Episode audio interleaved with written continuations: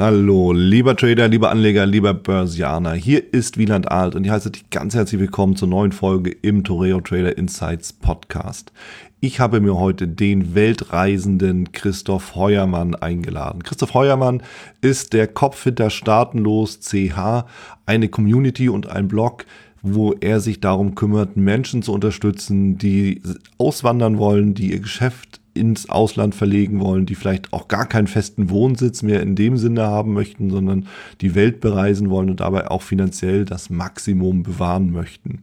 Ich habe mich mit Christoph darüber unterhalten, wie die aktuelle steuerliche Situation in Deutschland einzuschätzen ist, gerade für Trader, Anleger oder auch Investoren, was man machen kann, um da auch steuerlich entsprechend äh, clever zu handeln und vor allen Dingen, welche Möglichkeiten wir eben auch haben nach den ganzen Veränderungen rund um Verlust, ja, Versteuerung, Abzug und all den ganzen anderen Themen. In dem Sinne wünsche ich dir gute Impulse und viel Spaß. Bevor wir starten, hier noch der Risikohinweis und Disclaimer. Alles, was ich hier sage, ist natürlich aus meiner persönlichen Sicht der Dinge und weder eine Aufforderung zum Kauf noch zum Verkauf. Wenn du dich dafür entscheidest zu handeln, dann handelst du auf eigenes Risiko und auf eigene Gefahr. Bitte liest dazu auch meinen Disclaimer unter den Show Notes und jetzt wünsche ich dir viel Spaß.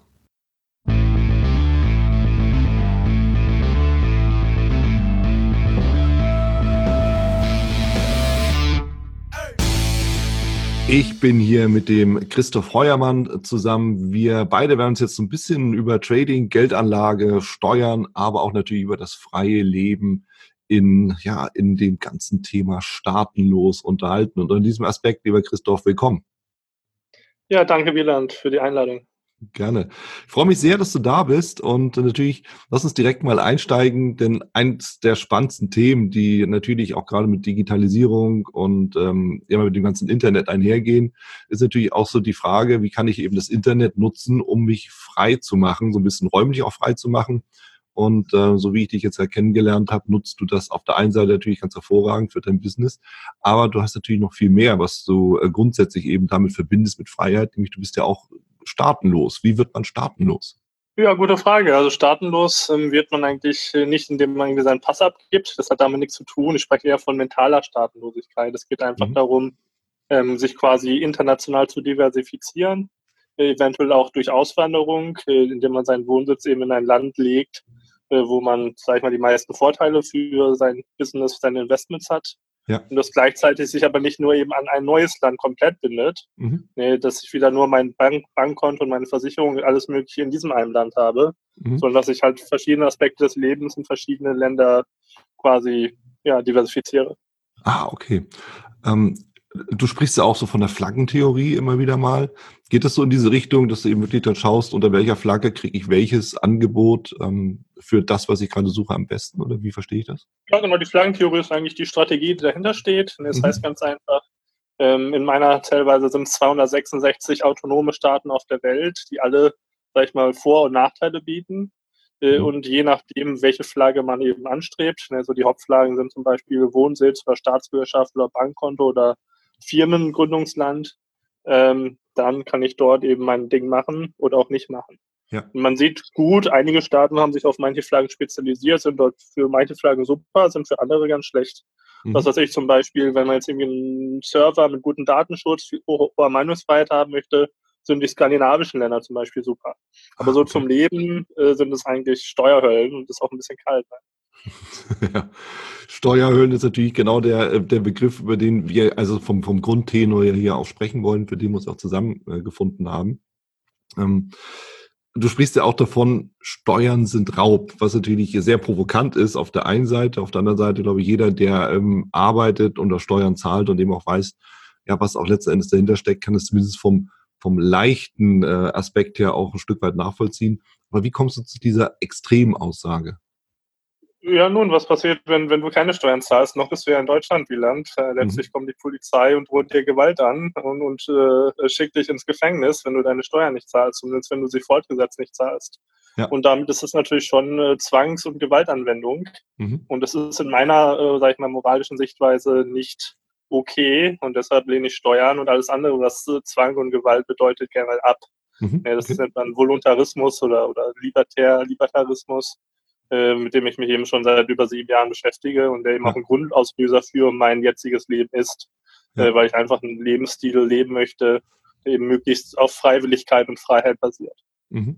Interessant. Ja, ich meine, das ist natürlich auch eine, eine, eine gewisse Sichtweise, das ist recht klar. Ne? Wer sich dann äh, völlig entziehen will und vor Ort bleibt, wird natürlich dann sanktioniert, klar. Und äh, die alle Gewalt geht vom Staat aus. Das ist ja auch so ein, so ein Grundsatz im Endeffekt. Aber ja, du hast recht. Ne? Im Endeffekt will ich nicht zahlen. Ja, ich meine, man kann natürlich auch ganz andere Argumente für Steuern anbringen. Man kann auch eher einfach die utilitaristische Ebene, äh, sag ich mal, anbringen, dass einfach äh, viel zu viel Steuern eingenommen werden für das, was geboten wird. Das ist, glaube mhm. ich, aktuell in Deutschland auch der Fall. Äh, ich ja. kriege immer ein bisschen das Kotzen, wenn ich in Deutschland bin und dann irgendwie auf der Autobahn äh, gibt es kein Internet, äh, was ich in Entwicklungsländern teilweise 3000 Meter über dem Dschungel habe. Ja. Hm. Ja, gut. Also ich glaube, das ist natürlich eine Sichtweise, die vielleicht noch ein bisschen eher nachzuvollziehen ist, weil klar, ne, jeder hat ja auch so den Anspruch, etwas zurückzubekommen für sein Geld und hat natürlich auch wiederum jeder irgendwie einen anderen Aspekt, was er denn für sein Geld eben auch sehen will. Und äh, von daher, klar, meine, das sind eine Diskussion, die kann ja, ich sage mal, es ist, ist, ja nicht so, dass ich gar keine Steuern zahle. Ne? Ich mhm. zahle eigentlich immer noch mehr als genug in ja. Flugtickets oder Umsatzsteuern, Mineralölsteuern, Alkoholsteuern. Ja. Da kommt auch noch jede Menge zusammen und die zahle ich aber eben auch in den Ländern, wo ich die Infrastruktur nutze. Ja. Und dementsprechend halte ich das eigentlich für sehr fair. Ja, also das dann eben auf den Verbrauch gemünzt in dem Sinne. Ne? Du konsumierst, zahlst und wenn du nicht konsumierst, zahlst du eben nicht. Ja, also ich will auch nicht äh, das Thema zu weit ausweiten, weil am Ende da kann man sicherlich Tage und Wochen lang, Monate lang darüber diskutieren. Ähm, es gibt ja halt viele verschiedene Sichtweisen. Ähm, das ist deine, völlig akzeptabel. Ne? Jeder hat ja seine. Und äh, die Frage ist natürlich auch, das ganze Thema System. Ne? Du, du sagst ja auch, du lebst eher den libertären äh, Lebensstil oder auch die Philosophie. Was ist denn an unserem System so schlecht? Oder ist das schlecht überhaupt? Ja, das System ist so ein bisschen äh, eine große Blase, würde ich sagen. Ne? Also noch geht es den Deutschen sehr gut. Äh, die Frage ist, wie lange sich das hält. Mhm. Äh, weil einfach, sage ich mal, diese, dieser Wohlstand, den wir jetzt haben, der wurde in den letzten 50 Jahren langsam aufgebaut. Ähm, man zehrt aber aktuell einfach nur noch von der Substanz. Und wenn ich mir so aktuell schaue, was in Deutschland abgeht, politisch, auch wirtschaftlich, dann haben wir einfach eine große Deindustrialisierung äh, und ähm, ja, der, sage ich mal, äh, Crash, äh, wenn man den so bezeichnen will, rückt durchaus näher, weil letztlich das ganze System in Deutschland wird einfach äh, durch diesen riesigen, durch diese riesige Geldmengenausweitung der letzten Jahre äh, am Leben gehalten, ja. Hm. Das ist natürlich auch eine sehr düstere Sicht. Meinst du, es kommt zum Systemcrash? Oder was ist der Systemcrash denn, denn überhaupt? Ja, ich halte den Systemcrash für unausweichlich, ähm, aber ich äh, kann jetzt, sag ich mal, keine, kein Datum prophezeien, mhm. äh, weil es einfach sehr schwierig ist, weil der Politik auch noch äh, viele Möglichkeiten offen stehen, ähm, das Ganze eben künstlich am Leben zu erhalten und zu verlängern. Aber ich glaube schon, so in den nächsten fünf Jahren wird es zu einer starken Rezession kommen und äh, auch äh, so die typischen Börsenwerte in Deutschland. Bisher war es ja toll, in Aktien zu investieren und da viele ja. Gewinne, ja. äh, sage ich mal, äh, zu haben. Aber ich würde den Leuten generell jetzt raten, die Gewinne jetzt mitzunehmen, sie zu realisieren und sich weitgehend aus Aktien zurückzuziehen, weil, ich, weil mir da sehr Böses spart. Ah, okay. Dabei sind doch aktuell, also wir sprechen uns jetzt hier im Februar 2020, die Börsen doch schon wieder auf Rekordständen. Also ich glaube gerade der deutsche Aktienindex, der DAX, ist am, wieder am Allzeithoch oder wieder ein Allzeithoch markiert. Die US-Börsen sind natürlich auch groß dabei. Und es gibt ja auch kaum Alternativen, oder? Ich meine, wie, wie siehst du denn Alternativen oder wo siehst du Alternativen? Ja, ich sehe schon sehr viele Anlagealternativen, können wir vielleicht später darauf eingehen, aber im mhm. Moment ist es halt einfach, diese ganzen Aktienkurse sind fast drei durch die Geldmengenausweitung, ähm, sage ich mal, beeinflusst. Äh, noch ein paar andere Sachen, wie die ganzen, ganzen Börsen, äh, die ganzen Unternehmen kaufen sich selbst wegen Steuersenkung zum Beispiel in den USA die Aktien, Aktien zurück. Das treibt die Kurse auch nochmal in die Höhe. Und noch, noch etliche weitere Indikatoren, die einfach zeigen, dass das nicht nachhaltig ist. Wenn man sich nämlich mal die Performance vieler Unternehmen anschaut, äh, viele davon sind schon sogenannte Zombie-Unternehmen. Ja, das heißt, mhm. die äh, äh, nehmen quasi weniger ein, als sie an äh, Kredit bedienen müssen. Ja, ja. Ja, also das ist natürlich dann die Gefahr, auch gerade wenn ja, ähm, Regulierung hin oder her, aber wenn natürlich das äh, mit der Kreditvergabe etwas laxer gesehen wird oder eben einfach zu viel Geld dabei ist, billiges Geld dabei ist, ähm, darüber sprechen ja viele auch schon länger. Von daher die Gefahr ist auch persönlich, aus meiner persönlichen Meinung, sicherlich nicht von der Hand zu weisen, dass natürlich gerade so eine Zombie-Unternehmen, ähm, die dann auch ihre Kredite nicht mehr bedienen können, auch ähm, ein gesamtes Bankensystem halt in den Abgrund reißen können. Ja, meine, das ist sind halt einfach massive Fehlanreize gesetzt worden. Und ja. das ist halt 2008, 2009 mit der Wirtschaftsfinanzkrise. Äh, dort hätte man einfach alles bankrott gehen lassen müssen und sich die Wirtschaft ein paar Jahre, sag ich mal, gesunden lassen. Dann wäre heute alles okay. Ja. Ähm, dann wären die Aktienstände aber nicht, natürlich nicht so hoch. Ja. Ähm, jetzt ähm, wird es einfach mit jedem Tag schlimmer und ich persönlich rechne damit, dass bei dieser Krise, da wird man nicht 20 Prozent verlieren, da wird man über 80 Prozent verlieren. Hm. Wenn man hm. falsch äh, in den falschen Werten drin ist. Ja. Was hältst du denn dann von den alternativen Kryptowährungen? So, es wird ja auch gerne mal so als Flucht oder als, als Spekulation äh, gesehen, aber auch die klassische Fluchtanlage in Edelmetalle, Gold gerade beispielsweise. Wie siehst du das? Ja, halte ich generell für attraktiv. Ich bin selbst seit äh, 2011 mit Kryptowährungen beschäftigt. Mhm. Habe auch durchaus gutes Geld mit verdient. Äh, aktuell habe ich fast keine Kryptowährung, äh, was aber einfach daran liegt, dass ich meine Liquidität in, in sag ich mal, langfristige andere Projekte packe. Mhm. Generell halte ich Krypto für einen sehr guten Hedge, äh, wenn es jetzt in Richtung Krise geht und würde jedem empfehlen, sich zumindest mit dem Thema zu beschäftigen und sich auch ein bisschen einzukaufen. Mhm. Persönlich halte ich sogar mehr von Krypto als von Gold. Okay. Ein bisschen Gold habe ich auch, ein bisschen Edelmetalle habe ich, aber ähm, ich halte Krypto eigentlich für deutlich solider und attraktiver und für, für sag ich mal, deutlich schwieriger regulierbar, ver, ver, verbietbar ja. äh, und so weiter als Gold, ja. Ja. Edelmetall, also Gold physisch oder gehst du da über einen ETF ran oder wie, wie gehst du es an? Nee, wenn dann physisch. Ähm, also mhm. ich habe mein Golddepot äh, in Singapur, äh, wo ein bisschen was liegt. Ja. Äh, das halte ich für einen relativ guten Standort dafür. Mhm. Ähm, alles, was jetzt irgendwie Zertifikate ist oder was, was über Aktien oder, oder alle möglichen, alles, was Papier ist, äh, dem kann ich persönlich nicht trauen. Ja. Ja, okay, weil ja immer ein Emittent oder eine Verwaltung oder was auch immer halt dahinter steckt, also eine Institution. Oder? Richtig, genau. Ja, okay, verstehe. Lass uns mal über die Situation in Deutschland sprechen.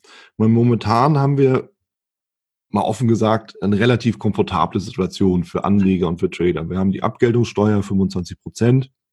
Ja, ging ja davon aus, ne, lieber 25 Prozent von X als 100 von nix oder so in der Art war ja der Spruch seiner Zeit. Naja, 25 Prozent sind 25 Prozent zu viel. Ähm, ja. Aber natürlich ist es besser als 25 Prozent als 50 Prozent oder mehr zu zahlen. Klar. Ja, genau. Nur jetzt gibt es natürlich nochmal neue Pläne, beziehungsweise auch ganz konkrete ähm, Steuergesetze, die ja schon praktisch verabschiedet wurden, nur eben noch nicht in der Umsetzung so wirklich klar sind, wie das gemacht werden soll. Zum Beispiel das Thema äh, der Besteuerung ähm, von Gewinn und auch gleich äh, Gestelltheit der Verlustabzug von derivativen Produkten oder mit Verfallsdatum, also Optionen, aber auch Futures sind darunter ähm, CFDs wird diskutiert, Forex wird diskutiert. Also im Endeffekt all die ganzen Instrumente, die ja auch für, naja, Privatanleger, wo ich immer sage, ähm, Trading wurde ja dadurch auch demokratisiert, dass es für jeden auch möglich war. Aber das wird jetzt in, im Endeffekt eingeschränkt, beziehungsweise auch mehr oder weniger unmöglich gemacht, je nachdem, über welchen Betrag man dann nachher auch geht. Und äh, zusätzlich wird dann noch über Transaktionssteuern diskutiert und all diese ganzen Geschichten, die Trading und Anlage finden es in Deutschland sehr unattraktiv, wenn nicht sogar unmöglich macht. Jetzt ist natürlich die Frage an dich als Experte, der ja wirklich in der ganzen Welt unterwegs ist, alle Regionen und Anlagemöglichkeiten auch geprüft hat und vor allem auch weiß, wo kann ich wie anlegen, dass ich eben tatsächlich auch steuerfrei bleiben kann. Was, was ist so deine Meinung und was empfiehlst du da? Ja, du hast völlig recht. Ähm, also ich gehe davon aus, dass in den nächsten vier Jahren die Abgeltungssteuer fallen wird und mhm. Trader dann alles mit Einkommensteuer versteuern müssen. Äh, die Einkommensteuer auch durchaus vielleicht noch ein paar Prozentpunkte angehoben wird. Äh, dann die Sache, die du genannt hast mit der Verlustverrechnung, ganz klar. Natürlich auch sehr übel für viele Trader. Und dass wir eine Finanztransaktionssteuer, Börsenumsatzsteuer irgendwie bekommen, äh, die eben auf den Umsatz gilt, nicht auf den Gewinn. Das ist dann auch nochmal eine ganz üble Nuss für Trader. Lohnt sich eigentlich gar nicht mehr in Deutschland zu traden. Ähm, und ähm, ja, ich halte das eigentlich für garantiert, dass das kommt, vor allem wenn die, äh, sag ich mal, finanzielle Situation infolge einer Krise äh, eben vielleicht schlechter wird. Und gerade mhm. durch so eine Krise, ne, die Krise ist komplett staatsverursacht ja. äh, durch die Geldmengenausweite der Zentralbanken, aber die Sündenböcke sind natürlich dann wieder der freie Markt und die bösen Spekulanten. Ja. Äh, und gerade deshalb wird so eine Steuer kommen, äh, auch wenn das komplett unlogisch ist natürlich. Ja, ähm, ja was sind die Lösungen? Ähm, also man gibt, kann natürlich noch relativ viel gestalten. Selbst in Deutschland kann man einiges gestalten mit deutschem Wohnsitz. Ah, okay. Wenn man zum Beispiel über Stiftungen geht im Ausland, zum Beispiel eine Stiftung in Liechtenstein ist sehr interessant. Da können viele Trader sehr große Steuervorteile mitnehmen. Es lohnt sich allerdings natürlich erst so ab circa einer Million äh, Euro Vermögen. Viele fangen ja klein an. Das, was du gesagt hast, die Stiftung in Liechtenstein, Christoph, ist natürlich so eine Geschichte. Ähm, das, das geht ja erst mit einem gewissen Betrag, wie du sagst, ab einer Million. Jetzt ist natürlich die Sache, dass die meisten ja deutlich kleiner anfangen, vier, vielleicht sogar fünfstellig. Und äh, da ist natürlich dann die Frage, was können die denn machen? Ja, man kann natürlich das Land verlassen, beispielsweise, aber das kann ja auch nicht jeder. Ja, ich sage mal, innerhalb Deutschlands sind äh, die, die Möglichkeiten halt, halt zunehmend beschränkt. Mhm. Ja, man kann natürlich versuchen, irgendwie äh, statt als natürliche Person irgendwie mit, mit Firmen äh, zu traden, mit GmbHs mhm. ähm, oder vielleicht sogar mit einer GmbH im Nachbarland. Ja, das kann man vielen Leuten durchaus nahelegen, die grenznah wohnen, mhm. äh, dass man eventuell eine Firma in Holland aufmacht oder in der Schweiz ja. und dann damit tradet. Aber auch das lohnt sich natürlich erst ab ein bisschen höheren Beträgen, weil es natürlich einfach die Verwaltungskosten, äh, Buchhaltungskosten und so weiter auch, auch dort nicht klein sind. Mhm. Generell das Einfachste ist natürlich einfach das Land zu verlassen, ähm, sozusagen Perpetual Traveler zu werden. Das heißt, ähm, wenn man den Leuten erklärt, was dazu nötig ist, dann ist es für viele einfach gar nicht mehr so schwierig. Ne? Das heißt einfach nur, äh, wir melden uns aus Deutschland ab, wir haben keine feste, dauerhafte Wohnung in Deutschland mehr, wir halten uns weniger als ein halbes Jahr in Deutschland auf. Mhm. Wir können trotzdem uns, was weiß ich, wir können sechs Monate in Deutschland leben, äh, sechs Monate in Österreich leben und komplett steuerfrei sein. Ja. das Schöne ist jetzt als Trader, also wenn wir jetzt äh, alles Mögliche traden, wenn wir nicht so sehr auf Dividenden gehen, dann brauchen wir eigentlich keinen Wohnsitz, brauchen wir keine Doppelbesteuerungsabkommen, weil dann diese Quellensteuern, die zum Beispiel auf Dividenden eben relevant sind, überhaupt keine Rolle spielen. Mhm. Ja, so als, als, sag ich mal, gewerblicher Trader ist, sag ich mal, diese Wohnsitzlosigkeit, wenn man das mit der Compliance löst, äh, eben noch in der Lage ist, Brokerkonten aufzumachen, eigentlich eine super Geschichte. Und dann müssen ja. wir uns nirgendwo bitten, nirgendwo anmelden, wir können einfach um die Welt ziehen, ob es äh, 80 Länder im Jahr sind wie ich oder nur zwei Länder äh, wie Deutschland und Österreich. Ja, ich meine, du berätst ja auch immer wieder mal, gerade auch Trader, also ich kenne ja selber auch welche, die, die du persönlich auch schon beraten hattest. Einer ist ja beispielsweise ähm, auf Bali, zumindest der, den ich kenne. Ähm, was sind denn so die Länder, wo du sagst, da kann man als Trader eben wirklich so leben, wie man sich das eben auch vorstellt. Das heißt, äh, Thema Steuern, aber auch äh, von der Infrastruktur äh, her, Internet ne, ist ja das A und O dann für uns, gerade wenn es kurzfristig Also, also eigentlich, eigentlich gibt es für Trader sehr, sehr viele Optionen, deutlich mehr als für Unternehmer, mhm. weil einfach viele Länder, die eigentlich hohe Steuern haben, ähm, für Trader gar keine haben. Ah, okay. Ähm, es gibt fast 100 Länder auf der Welt, wo Trader richtig strukturiert steuerfrei leben können. Man muss jetzt natürlich ein bisschen unterscheiden zwischen, sage ich mal, ähm, gewerblichen Tradern, professionellen Tradern, Leuten, die halt hin und wieder mal ihr ihr Portfolio verkaufen. Gerade bei mhm. letzterem sind halt viele europäische Länder interessant. Mhm. Ja, zum Beispiel Holland, Belgien, Luxemburg, äh, die Schweiz, Schweden. Mhm. Das sind alles Länder, wo Kapitalerträge komplett steuerfrei sind. Äh, wenn wir jetzt ab und an mal eine Aktie verkaufen oder ab und an mal was traden. Ja. Aber sobald das natürlich ins, ins stark professionelle reingeht, äh, haben wir dort ein Problem, weil wir dann wieder mit Einkommensteuer versteuern müssen. Ah, okay. Also das heißt, wenn ich eben Daytrader bin und wirklich tagtäglich meine Position eröffne und auch schließe, dann ist das weniger, sind das weniger die Orte der genau, Wahl? Also das, das, sind eher, das sind Länder, die vor allem interessant sind, wenn Leute Dividendenstrategien fahren. Mhm. Weil diese Länder natürlich auch, ähm, sage ich mal, äh, sehr gute Doppelbesteuerungsabkommen damit zum Beispiel in den USA haben, ja. um diese Quellensteuer 30 Prozent eben auf 15 Prozent zu verringern. Mhm. Ähm, das sind, sind dafür alles gute Länder. Wenn wir jetzt eher Trader sind, äh, dann eher die, die typischen Steueroasen interessant, ja, komplett steuerfreie Länder oder Länder, wo Auslandseinkommen nicht besteuert wird. Aha. Also die, sag ich mal, fünf beliebtesten Destinations für Trader aktuell sind in der Regel Panama, Paraguay, äh, Georgien, Thailand, Philippinen, ähm, aber auch Dubai geht uns gut, ähm, Costa Rica, ähm, ja. viele Karibikinseln, da gibt es einige. In Europa ist es vor allem Zypern. Mhm. In Zypern sind Kursgewinne komplett steuerfrei, selbst äh, gewerblich getradet.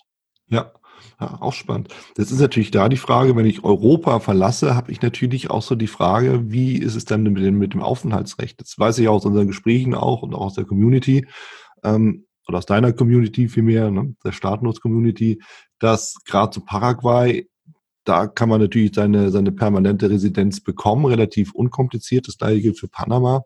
Aber wie sieht's denn, äh, ja genau, wie sieht's denn in den anderen Ländern aus?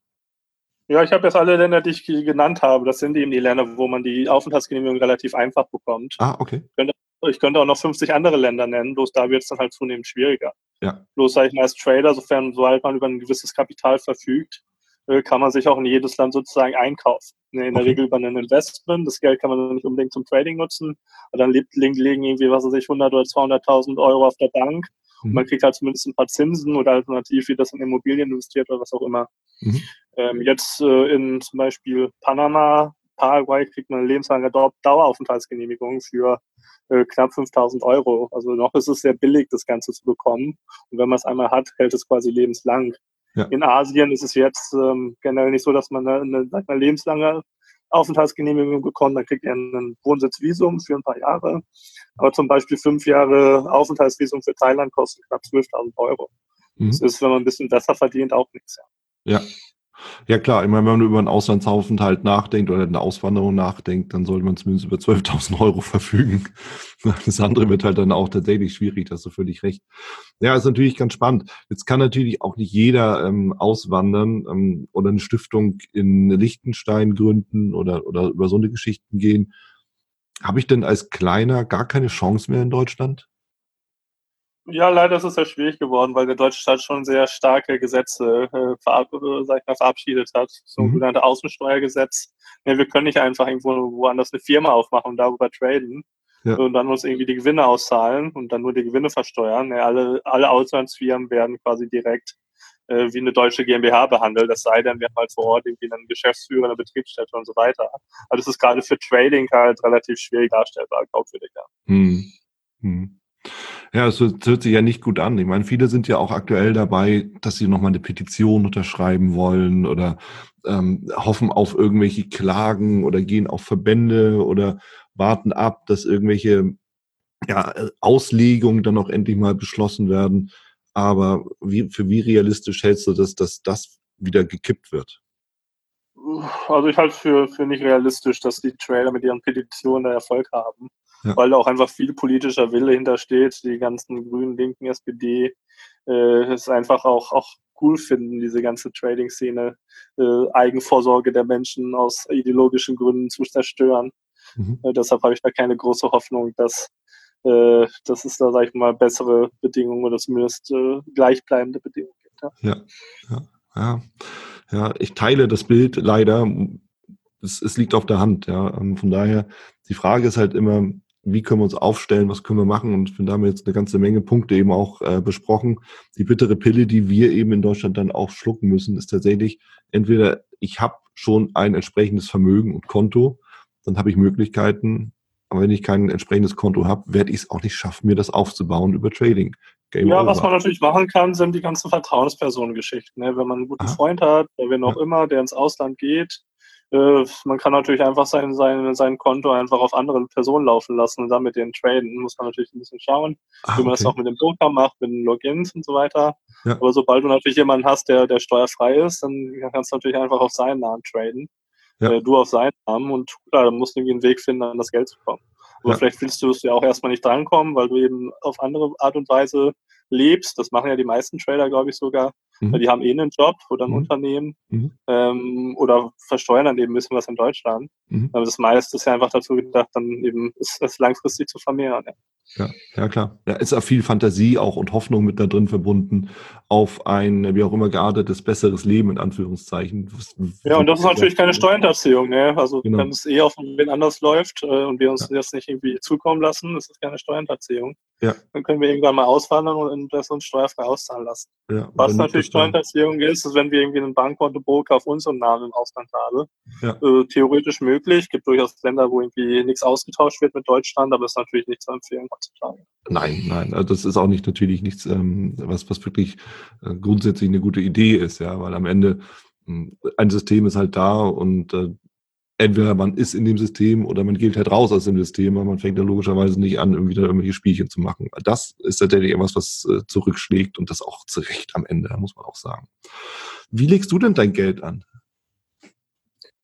Ja, ich habe fast, fast alles mein Geld aktuell in Unternehmensbeteiligung angelegt. Mhm. Das heißt nicht in Aktien, also keine börsennotierenden Unternehmen, okay. ähm, sondern in äh, Projekten von meist äh, Freunden von mir, ja. äh, die ganz coole Sachen machen. Das heißt, wir haben zum Beispiel eine große Walnussplantage in Georgien, mhm. Äh, wo wir eben Walnüsse anbauen. Äh, das haben wir äh, vor drei Jahren gestartet, jetzt noch zwei Jahre bis zur ersten Ernte.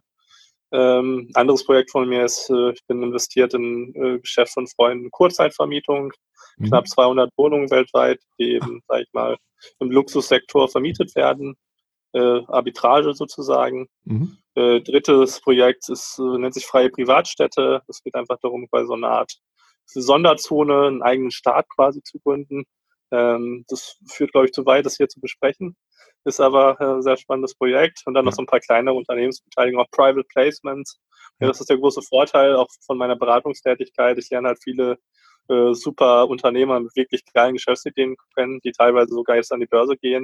Und wenn man mhm. da in so Private Placements reinkommt und so ist, kann das schon sehr profitabel sein.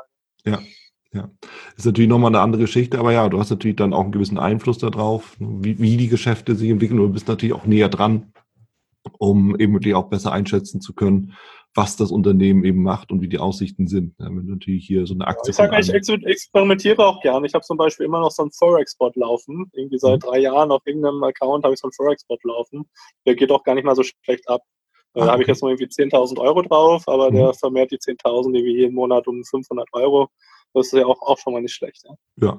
ja vor allem er kümmert sich um sich selbst, ne? so, ein, so ein Bot. Ja, ist auch spannend. Also von daher es ist also eine gewisse Diversifizierung, die du da ja hast. Ne? Du hast äh ja, genau. Wie gesagt, ein bisschen Gold, ein bisschen Krypto. Jetzt wahrscheinlich ja. wieder auch zunehmend Krypto. Ich habe aktuell eigentlich die Hälfte meiner Einnahmen, äh, die ich verdiene durch Beratung, Buchverkauf und so weiter, geht eigentlich ja. in Krypto rein. Ja. Da gibt es ganz nette Gateways mittlerweile, wo Kunden zum Beispiel einfach an äh, mich in, in Euro bezahlen, aber ich kriege alles in Bitcoin ausgezahlt. Ah, okay. Ja, ja, das sind viele Möglichkeiten, mit denen man äh, sich da letztendlich auch beschäftigen kann. Es geht ja eben dann nicht nur darum, halt irgendwie einzukaufen oder zu verkaufen, also reines Trading, sondern kannst ja ganz, ganz viele verschiedene Sachen machen. Und du hast recht, je mehr ähm, Menschen du eben kennenlernst, die sich unternehmerisch äh, betätigen, umso mehr Möglichkeiten hast du natürlich dann auch da mitzumischen und mitzuspielen. Wo kann man dich denn erreichen, wenn man zum Beispiel sich überlegt, ähm, vielleicht auszuwandern oder eine Stiftung zu gründen oder was auch immer? Ja, ich sag mal, der, der Hotblog ähm, ist staatenlos.ch auf mhm. Deutsch. Das ist mhm. auch, sag ich mal, mein Kernprojekt. Ja. Obwohl wir mittlerweile auch in Englisch, Spanisch und Französisch vertreten sind. Und dort kann man mich zum Beispiel per E-Mail anschreiben, christoph.staatenlos.ch oder in unsere Facebook-Gruppe kommen, über 10.000 mhm. Leute, die sicherlich über äh, 10 Beiträgen immer eifrig am Tag äh, diskutieren. Ja. Äh, ja, und äh, auf der Webseite findet man auch viele weitere Kontaktmöglichkeiten. Ja, okay, klasse dann haben wir es auch schon, Christoph. Also ich finde äh, ganz, ganz spannende Themen, ganz, ganz, ja, ich meine, auch natürlich ein paar ähm, dunkle Gedanken, die mit dabei sind. Ja, ist natürlich kein Spaß, wenn man sich überlegt, dass der Systemcrash vielleicht kommen kann, wer weiß. Aber ja, ich meine, wer, wer offene Augen hat, sieht schon, dass es hier und da einfach ein bisschen knirscht und dass billiges Geld nicht immer eine gute Idee ist. Ich glaube, das erschließt sich auch jedem. Und das von daher heißt es. Ja, es ist ja nicht nur das billige aufpassen. Geld, das ist auch einfach systematisch falsche Entscheidungen der Politik. Ja. Und ähm, die werden unsere, sage ich mal, noch recht erfolgreiche Wirtschaft in den nächsten Jahren ziemlich auf Talbot schicken. Da bin ich äh, von überzeugt. Ja. Ah, eine Frage, die mir dazu noch einfällt, wo sagen, wir ziehen vielleicht in Deutschland und auch Europa düstere Wolken auf. Du als Weltreisender, welche Region siehst du denn als eher zukunftsfähig? Ja, es ist natürlich so ein bisschen die Frage. Also viele Leute schauen natürlich nach Asien. Mhm. Ähm, jetzt haben wir hier natürlich gerade durch den Coronavirus auch ein Riesenproblem. Und gerade dieser Coronavirus könnte diesen, diese Talfahrt auch nochmal beschleunigen, ja. äh, wenn, das, äh, wenn das weitergeht. Ähm, ich persönlich setze eher auf, auf südliche Südamerika, mhm. äh, weil du dort einfach nicht so viele Probleme hast, die, die Asien auch ausmachen. Ne? Diese Überbevölkerung, religiöse Konflikte, ja. äh, Umweltprobleme und so weiter. Also ich halte das südliche Südamerika. Ich habe selbst einen Wohnsitz in Paraguay. Mhm. Äh, mein Lieblingsort zum Leben ist eigentlich Argentinien. Äh, ein sehr nettes Land ist für mich auch Chile, trotz der mhm. jüngsten Probleme dort. Mhm. Das sind so für mich die, die, sag ich mal, nachhaltig attraktivsten Orte, ah, okay. um so einen riesen Systemcrash zu überstehen. Ja, ah, spannend. Okay, klasse. Christoph, vielen Dank für die Insights und äh, ja, bis bald, bis zum nächsten Mal. Danke dir. Ja, bis zum nächsten Mal, Wieland. das war's auch schon wieder hier im Torero Trader Insights Podcast. Ich freue mich, dass du dabei warst und ich wünsche dir natürlich viel Erfolg bei der Umsetzung der Impulse. Denn äh, wenn wir über Impulse sprechen, dann heißt es natürlich auch für dich, dass du überlegen musst, wie kann ich das in meine persönliche Praxis am besten auch umsetzen, adaptieren und dabei halt eben alles Gute, viel Erfolg. Wenn dir der Podcast gefällt, dann teile ihn auf jeden Fall mit deinen Freunden, Bekannten und all denen, von denen du weißt, dass sie sich für Börsenhandel und Trading interessieren. Hinterlass mir gerne auch eine Bewertung oder schick mir eine E-Mail, wenn du mit mir in Kontakt treten möchtest. Folge mir auf Facebook und vergiss nicht den Newsletter zu abonnieren, der Torero Trader School, um eben immer auf dem aktuellen Stand der Dinge zu sein, was Veranstaltungen, Ausbildung, Schulung, Vorträge oder auch neue Artikel angeht. In dem Sinne freue ich mich aufs nächste Mal gemeinsam mit dir, wünsche dir viel Erfolg, alles Gute, bis zum nächsten Mal bei Torero Trader Insights, dein Wieland Alt.